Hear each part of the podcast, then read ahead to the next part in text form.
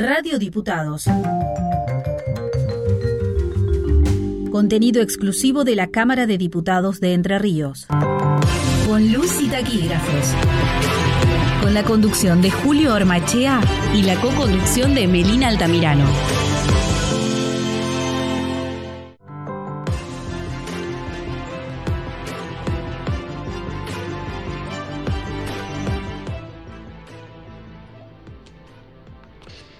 Saludos cordiales a la audiencia de Radio Diputados, la radio de la Cámara de Diputados de Entre Ríos.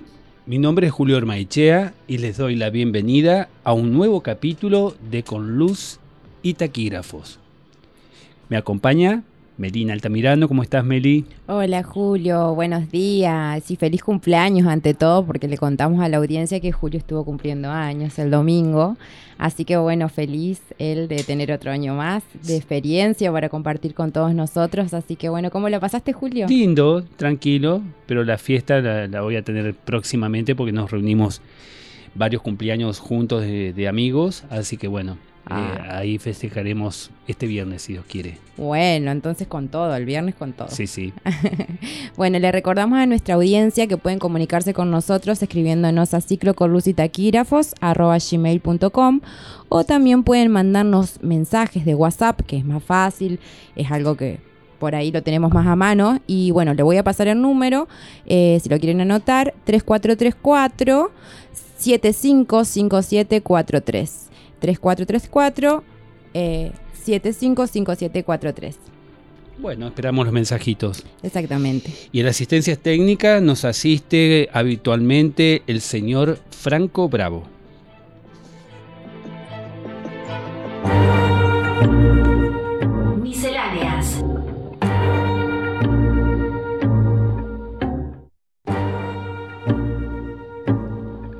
Bueno, en el segmento de misceláneas de hoy tenemos para compartir una nota, mm, un poco antigua la nota periodística.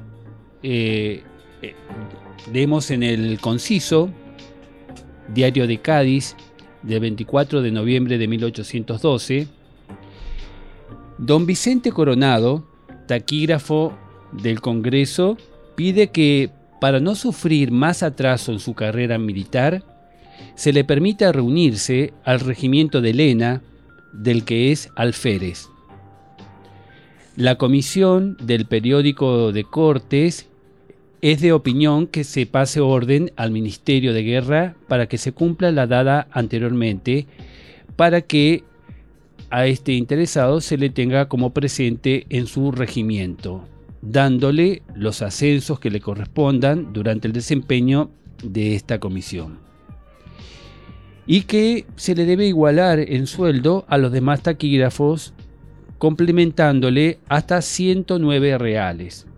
Se informa en el diario que esta petición es aprobada.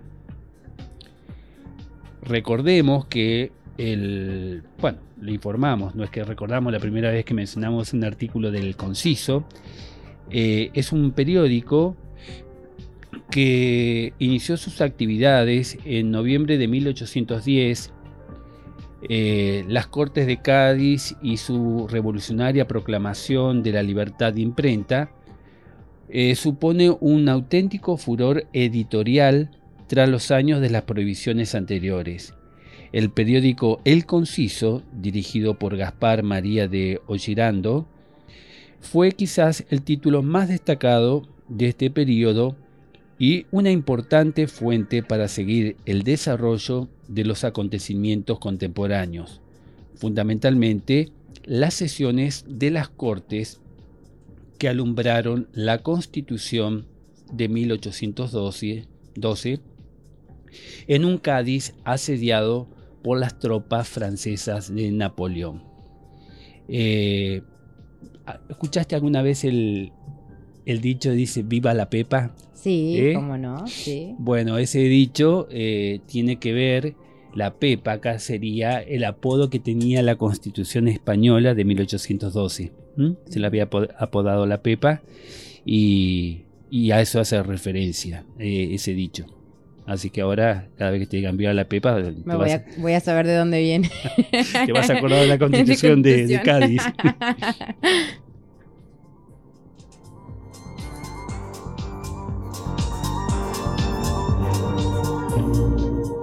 El tema central.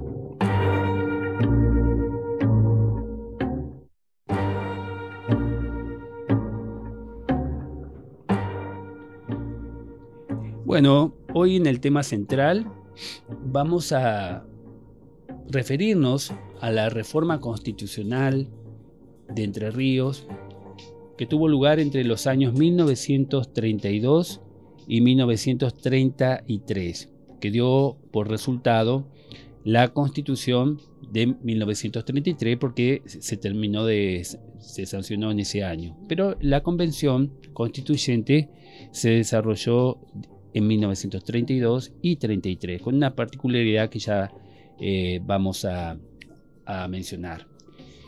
Eh, la ley declarativa de la necesidad de la reforma, la ley 2883 de febrero de 1932, declara necesaria la reforma general de la constitución de la provincia. Eh, recordemos que para iniciar el proceso de reforma de una constitución previamente tiene que haber una ley que declare la necesidad de la reforma. Como ocurrió acá en el año 2007 para reformar la constitución que después dio, digamos, por resultado eh, la modificación de nuestra Carta Magna en el año 2008, que es la última actualización que tiene nuestra constitución. Y esa ley también dice que se dejan a salvo los principios vigentes sobre la representación de las minorías en las elecciones de diputados y municipales, sobre gratuidad, laicidad y obligatoriedad de la enseñanza primaria, sobre sufragio universal y sobre el sistema bicamerista en la organización del poder legislativo. ¿eh? Restringió, digamos, la reforma, dice que una reforma general, pero en algunos puntos, digamos, los puso en forma restrictiva que no se podían tocar, eh, eh, no se podía modificar, por ejemplo, el sistema bicameral. Nuestra legislatura entre entrerriana tiene dos cámaras legislativas y ha habido intentos, así como inicialmente fue una legislatura bicameral, perdón, unicameral. En 1883 se dividió la legislatura en dos cámaras, de diputados y senadores. Y después de esa reforma, muchos opinaban que había que volver al, sistema bicameral, eh, perdón, unicameral. y bueno, eh, esta ley que declara la necesidad de la reforma en 1932 eh, deja salvo que ese punto no se podía modificar. Y después, otra ley posterior, la ley 2895 de septiembre de 1932 eh, establece que la Convención Reformadora de la Constitución, convocada en virtud de la ley esta que declara la necesidad de la reforma, deberá realizar sus sesiones en el local de sesiones de la Honorable Legislatura en la capital de la provincia. O sea, el recinto que actualmente ocupa en forma exclusiva la Cámara de Diputados de Entre Ríos, eh, que para nosotros es casi nuestro segundo hogar, porque pasamos mucho tiempo allí, ¿no es cierto, Exactamente, un lugar muy hermoso que también la gente puede venir a conocerlo. Eh, es algo muy lindo y que ahora se está mostrando mucho también y la verdad que es divino por donde se lo mire y toda la historia que tiene el recinto es algo que no, no se puede poner en palabras muchas veces. Y bueno, vos sos uno de los pioneros que, siempre lo estás contando la historia y, a todos los chicos que vienen también en las visitas guiadas. Es algo muy lindo. La verdad que sí, que em, yo me pongo muy contento que se puedan abrir estos lugares, que en otras épocas, yo cuando comencé eh, a trabajar de taquígrafo, el recinto era un lugar impenetrable fuera del día de la sesión siempre estaba cerrado, oscuro, demás. Eh, rara vez iban visitantes a ese lugar, a veces iban dos o tres personas, se le abría, pero era un lugar bastante restringido, ¿eh? había como, como un templo así que no había que profanar. Y bueno, desde hace varios años se ha abierto al, a la visita, a la visita guiada, Y por suerte nos visitan muchísimas personas de distintos niveles, siempre digo desde jardín infantes hasta centros de jubilados, jubiladas de, de, toda la provincia, de provincias cercanas. Y bueno, este lugar fue el escenario, digamos, para la reforma constitucional del año 32 y 33. Eh, también dice esa ley, la última que mencionamos, que la convención reformadora hará la designación del personal que, digamos, deberá asistir a las tareas para que eh, funcione la convención constituyente. Bueno, se instala la convención, se eligieron 32 convencionales constituyentes, eh, la convención fue presidida por el doctor Eduardo Laurencena, que fue gobernador de Entre Ríos en el periodo 1926-1930 y el vicepresidente primero de la convención fue el ingeniero Alberto Méndez Casariego. Y la vicepresidencia segunda la ocupó el convencional, ingeniero Luis Jauregui estos nombres, apellidos vascos, hay que pensarlos un poquito antes de pronunciar, sobre todo por la longitud que tienen algunos. Bueno, también estuvo presidida por Osvaldo Calderón, Antasio Eguiguren, eh, Leopoldo Melo. Todos estos eran convencionales, de los 32 vamos a mencionar algunos, como los que están nombrando vos, Medina. ¿Quién más? Ernesto San, Martino y bueno, muchos más que están acá, pero... Y alguien que me, quiero mencionar de los tantos convencionales constituyentes, eh, Justo Germán Medina, el doctor Justo Germán Medina, que después de la, de la convención, años después, editó un, un tratado de la Constitución de Entre Ríos que es muy bueno, el que quiera interiorizarse sobre la constitución del 33 que, que muchas de sus normas están vigentes, digamos, todavía, porque la reforma del 2008, digamos que si bien fue eh, una reforma importante, porque se introdujeron muchas figuras, como nos contaba el año pasado la, la profesora Graciela Pazzi, que ya fue, bueno, además de Taquira, fue, también fue prosecretaria de la convención del 2008. Y bueno, y ella nos contó todas las novedades eh, a nivel constitucional siempre Entre Ríos pionera en las normas constitucionales. Y bueno, Germán Medina, justo Germán Medina, eh, eh, hizo un tratado muy interesante para quienes quieran profundizar. También fue convencional Eduardo Tibiletti, que después fue gobernador de Entre Ríos entre 1935 y 1939. También estuvo el secretario doctor Eduardo Salgado, y secretario doctor Ángel Gómez del Río. Así es. Bueno, eh, si te parece, después de esta breve introducción, eh, y nos gustaría que nos sorprenda el señor Franco Bravo con algún aire musical, cuarto intermedio musical.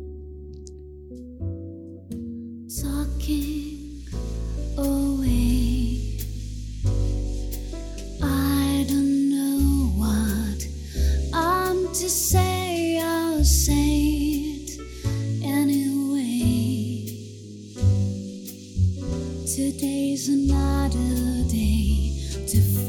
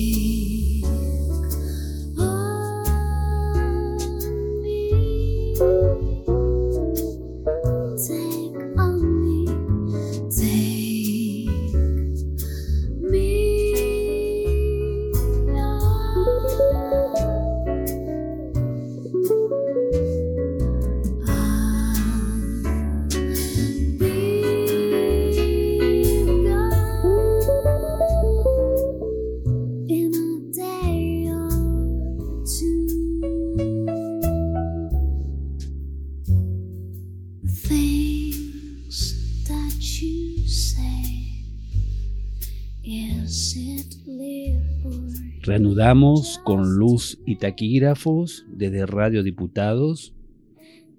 En el tema central estamos hoy con Melina Altamirano, analizando la reforma constitucional de los años 1932-33.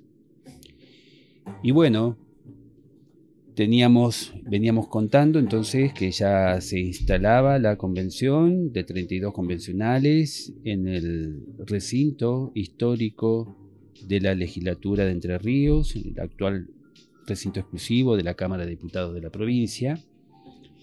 Y el 15 de septiembre de 1932 eh, tiene lugar la primera, la, sesión, la primera sesión preparatoria. Las sesiones preparatorias son las sesiones que organizan eh, las autoridades, establece, eligen las autoridades, se establecen días y fechas de sesión, digamos, todo lo instrumental para poder iniciar propiamente las deliberaciones. Eso ocurre en una convención y en cualquier otro tipo de, de, digamos, de sesión parlamentaria. ¿eh?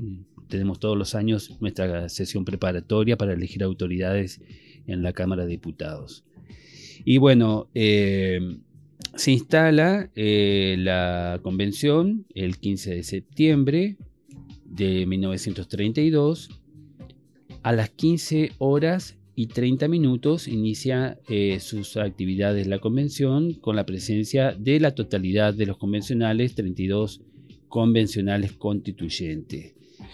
Y se nombra un presidente provisorio, eh, eh, se lo nombró al doctor Leopoldo Melo, que era ministro del Interior de la Nación en ese entonces y también convencional constituyente. Se le da la presidencia, eh, digamos, en este caso, no digamos de, de, de may- de mayoría de edad, como se dice normalmente, se eligen al que es más de mayor edad. eh, eh, se le dice presidencia de edad al de mayor edad, pero en este caso, como él era un, personaje distinguido acá en Entre Ríos, porque era ministro de, del Interior de la Nación, un entrerriano, eh, se le se lo, digamos, se lo propone a él como presidente provisorio.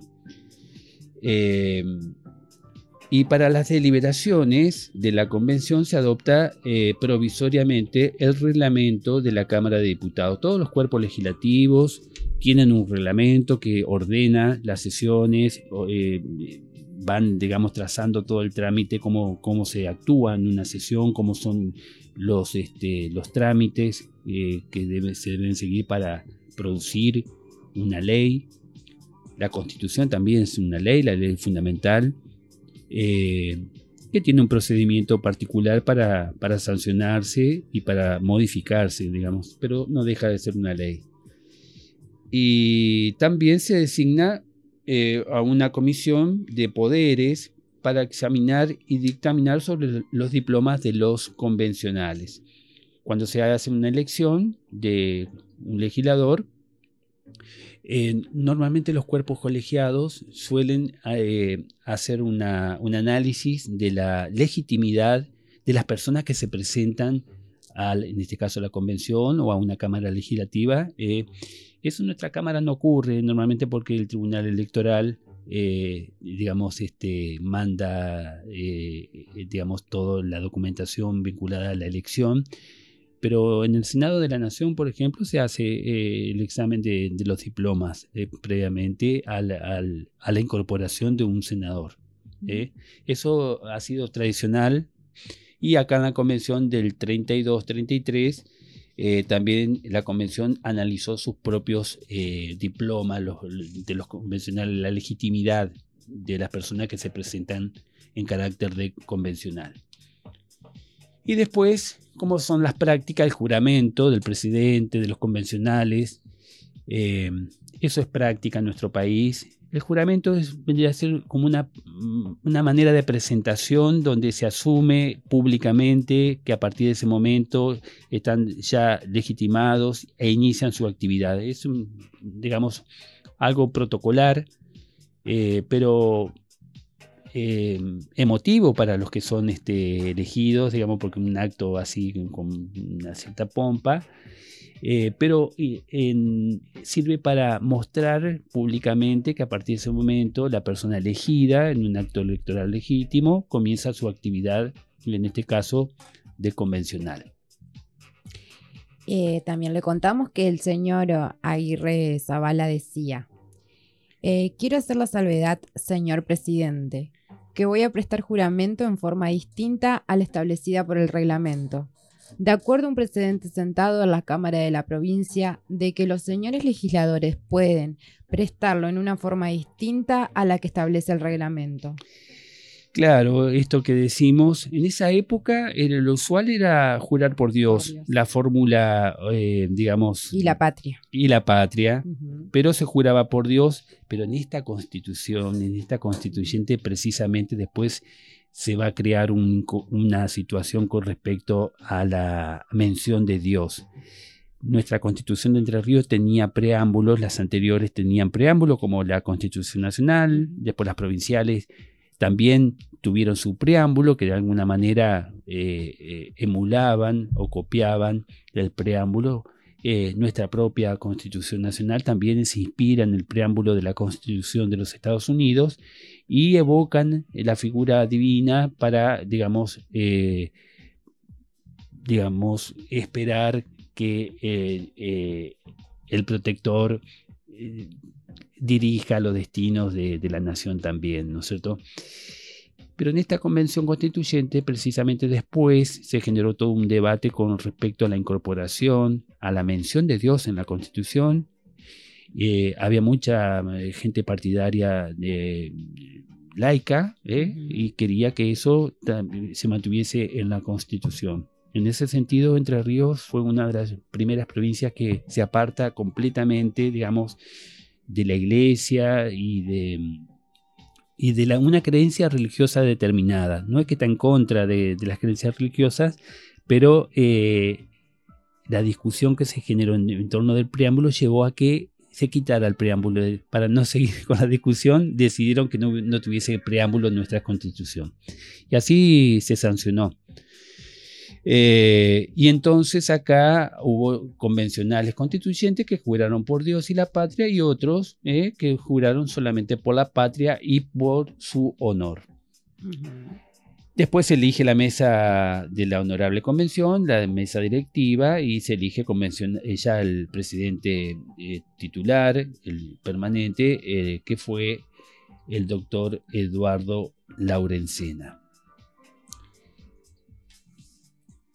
El presidente dice que el honor de la honorable convención, eh, un discurso que, que, esboza después de, ser, eh, de asumir el cargo de presidente, el honor que la honorable convención me acaba de discernir compromete mi hidalguía y dignidad para consagrar a los deberes de este cargo mi mayor dedicación y para prometer solemnemente a la honorable convención que he de presidir con toda imparcialidad mis eh, las deliberaciones de la convención. ¿eh? Ese lenguaje de otra época, esos discursos pomposos, esa digamos es- esa oratoria eh, lo mencionamos ahora para ilustrar, digamos, cómo hablaban esta gente de, de otros tiempos, ¿verdad? Después hay que tratar el presupuesto de la convención, cómo se, se va a manejar el, el presupuesto, cómo se va a distribuir, qué, personas se va a contratar. Eh, el señor Aguerre dice que entiende entiendo, dice él, que lo que corresponde es nombrar la comisión de convencionales para que estudie los proyectos presentados para la reforma de la Constitución. Y bueno, a esto, ¿qué responde el, el presidente Laurencena? Si me permite, señor convencional, la presidencia entiende que corresponde tratar en primer término la adopción del reglamento definitivo de la convención. La honorable convención no puede entrar a hacer ninguna deliberación sin adoptar un reglamento definitivo, y corresponde también, para ordenar un poco el trabajo, la aprobación dispuesta por la ley del presupuesto de gastos de la convención y del personal que debe designarse.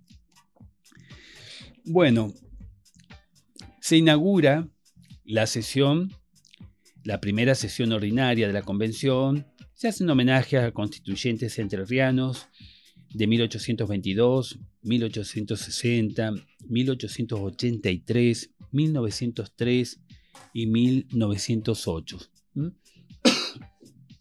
Todas este, convenciones o congresos que eh, han dictado normas constitucionales en nuestra provincia.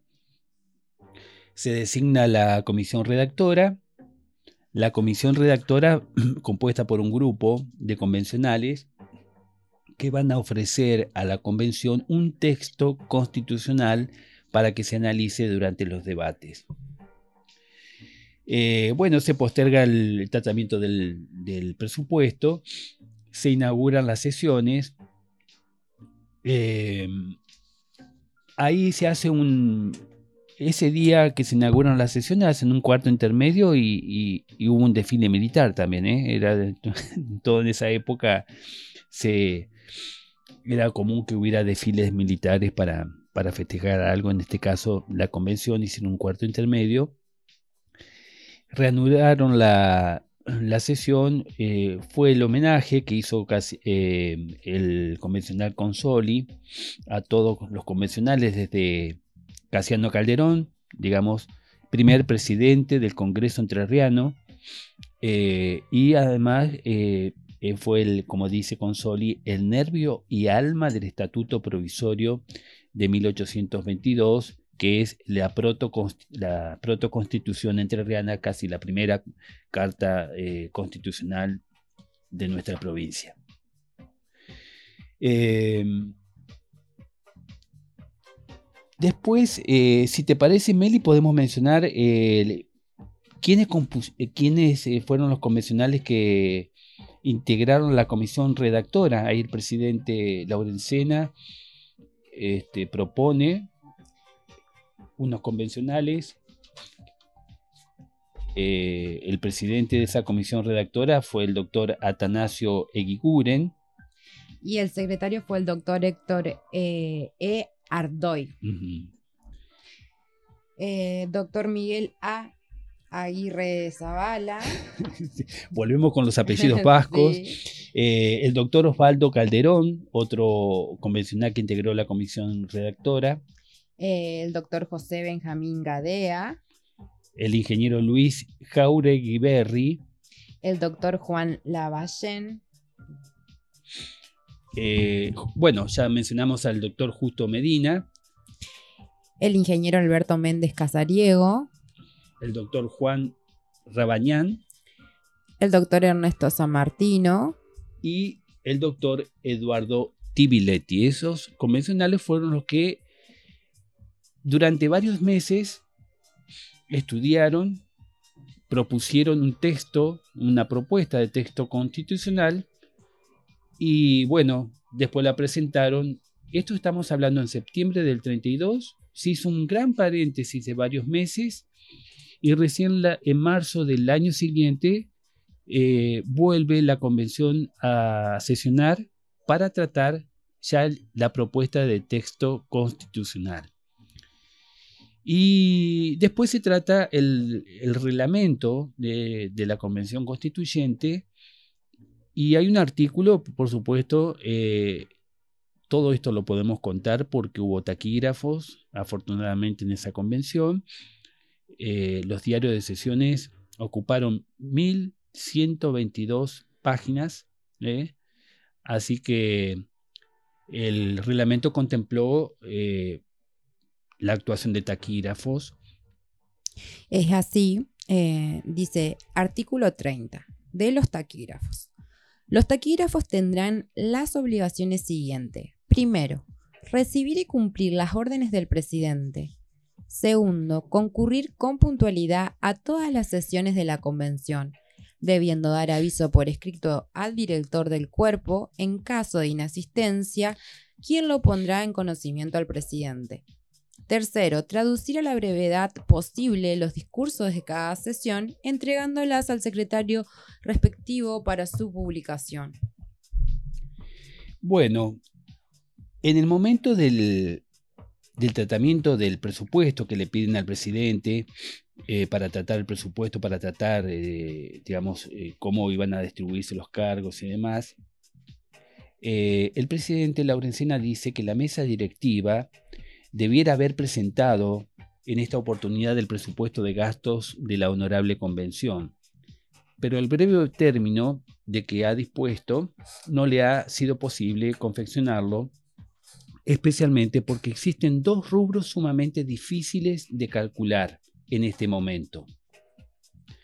El gasto que ocasionará el servicio de taquígrafos y el de las publicaciones de la honorable convención.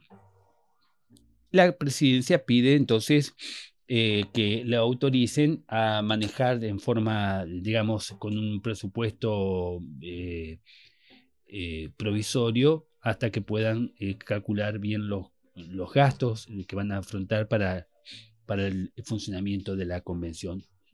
le acuerdan esa petición al presidente, lo autorizan y este y ahí se produce el paréntesis que recién, de, septiembre, estamos el 16 de septiembre de 1932, salta la convención a funcionar nuevamente en marzo, el cuerpo, el plenario, ¿eh? En marzo de el 28 de marzo de 1933. Durante todos esos meses, la comisión redactora propone un texto, estudian, proponen, harán todas las, habrán hecho todas las este, consultas y demás, y le presentan a la convención un texto sobre el cual trabajar la reforma. Y vuelve a plantearse el tema del presupuesto, que el presidente Laurencina dijo que no lo podía calcular, pero ya eh, habían pasado varias meses y parece que ya era tiempo de que presentara un presupuesto. Exactamente. Eh, bueno, por mm, la honorable Convención Constituyente de Entre Ríos resuelve, dice, en el artículo primero, el presupuesto de los sueldos del personal de secretaría y gastos de la honorable convención queda fijado de la siguiente forma un secretario ad honorem. Recordemos que los convencionales eh, constituyentes de 32-33 eran ad honorem, ¿eh? honorarios, exactamente. sin honorarios. El secretario también era eh, honorario, uno, uno de los secretarios, el otro no, el otro tenía una partida. De, de 600 pesos. Exactamente. Y después estaba el, el jefe de secretaría y habilitado que cobraba 300 pesos un encargado de comisiones y un oficial eh, primero, eh, con 250 pesos, 175 pesos. Eh. Dos escribientes dactilógrafos a 160 pesos cada uno, era un total de 320. Un escribiente y ahora también pasamos al cuerpo de taquígrafos. Exactamente, seis taquígrafos a 400 cada uno, 2.400 cada uno. 400 pesos cada uno y en total 2.400 la partida prevista y tres auxiliares a 150 pesos cada uno. ¿Cuánto habrá, habrá sido ese dinero? no, no, la eh, verdad. Yo recuerdo que cuando se, a finales de la, por los años 1884, cuando se trató de, eh, de, de instalar el cuerpo de taquígrafo, se contrató a Diego Shaw, un taquígrafo que vino supuestamente de Buenos Aires, y él pedía para eh, dar el servicio eh, de, taquigrafía y enseñar taquigrafía y formar el cuerpo de taquígrafos una suma similar a esta que estaban cobrando cada uno los taquígrafos. No sé si en el momento de haber habido infla- inflación, cómo habrá sido el tema de la inflación. La inflación es un fenómeno creo que posterior a toda esta época, pero eh, uno hace la comparación y el secretario, eh, digamos una autoridad importante en cualquier eh, cuerpo legislativo, co- eh, cobra 600 pesos y acá cada taquígrafo se le pagaba 400. ¿m? Ujú. Así que una suma importante. Sí. Y bueno, y, y otros servicios, otros cargos, que no eran muchos, ¿eh? porque se, con muy poco personal eh, se pudo desarrollar la, la convención. Pero acá la presidencia propone entonces el cuerpo de taquígrafos compuesto de seis taquígrafos y tres auxiliares. El convencional Calderón habla y dice para manifestar, señor presidente, en general mi conformidad con el presupuesto presentado, salvo un pequeño detalle, una pequeña partida que voy a observar por razones de justicia y es la que respecta al sueldo del jefe de secretaría y habilitado. Calderón dice, desde el punto de vista meramente administrativo, el jefe de secretaría y habilitado es el empleado de más jerarquía de todos con los que cuenta la honorable convención. Sin embargo, hay otros empleados que con menos funciones y menos responsabilidades que el jefe tienen sueldos superiores a este. Concretamente me refiero a los taquígrafos. ¿Mm? Ahí entonces ya planteó una cuestión, estaban escribiendo los taquígrafos y estaban escuchando lo que decía Sí. el, convencional Calderón. Y dice, sigue, de acuerdo con este modo de pensar, propone, digamos, una diferencia de sueldo para el, el- el jefe de secretaría y habilitado. El señor eh, Jauregiberri, en cuanto a la posición del señor convencional Calderón, yo mantengo el despacho tal como lo ha presentado la mesa directiva, entendiendo esto, que la función del taquígrafo es una, es una función especializada, enormemente especializada y de mucho trabajo, y que hay la superposición y la presidencia también lo supone así, que el trabajo será bastante, no diré exorbitante, pero sí bastante, en forma de hacer necesarios no solo los taquígrafos actuales, sino dos más. Atento a ese pensamiento de la mesa directiva y dado el carácter del trabajo, no veo motivo para que no se haga alguna diferenciación en el sueldo del encargado habilitado y de los taquígrafos, cuya función es una función especializada y por lo tanto les corresponde una remuneración que tiene que estar en concordancia con las tareas que desempeñan. Bueno, hubo ese pequeño intercambio de ideas, que es- hubo más eh, personas que intervinieron en este debate, pero esas son la- las posiciones relevantes. Y después del debate sobre este punto, el presidente, Laurencena, dice, bueno, pone a votación el presupuesto que presentó la presidencia y se vota y, se, y resulta un empate en la votación, ¿eh? porque había posiciones divididas y se vuelve a, a hacer una nueva votación, como ocurre cuando hay un empate en un cuerpo legislativo, se, se vuelve, en general se vuelve a, a votar y si en la segunda vez hay un, un- resulta nuevamente un empate, ahí decide el presidente. Eso es la- lo que sucede normalmente. Pero acá, en la segunda votación, ya se definió, ¿eh? no tuvo que decidir el presidente.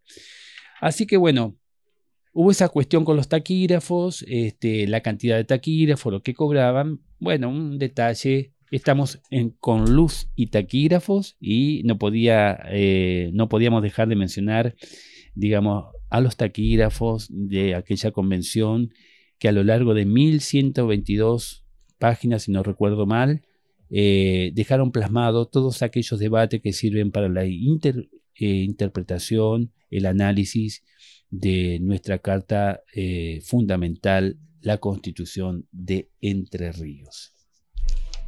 Bueno, eh, con toda esta información que no nos alcanzó el tiempo porque teníamos muchísimo más, nos estamos despidiendo porque se- como es radio, se nos termina el tiempo, así que tenemos que despedirnos. Eh, le dejo un beso grande a todos los oyentes y bueno, Julio, no sé si quieres decir algo. Sí, que nos sigan por Spotify si no nos pueden escuchar en directo por Radio Diputados. Después los capítulos eh, los pueden escuchar o reescuchar eh, buscando simplemente con luz y taquígrafos por Spotify. Exactamente. Bueno, le mandamos un beso grande. Hasta pronto. Y el próximo capítulo nos vemos. Nos estamos oyendo.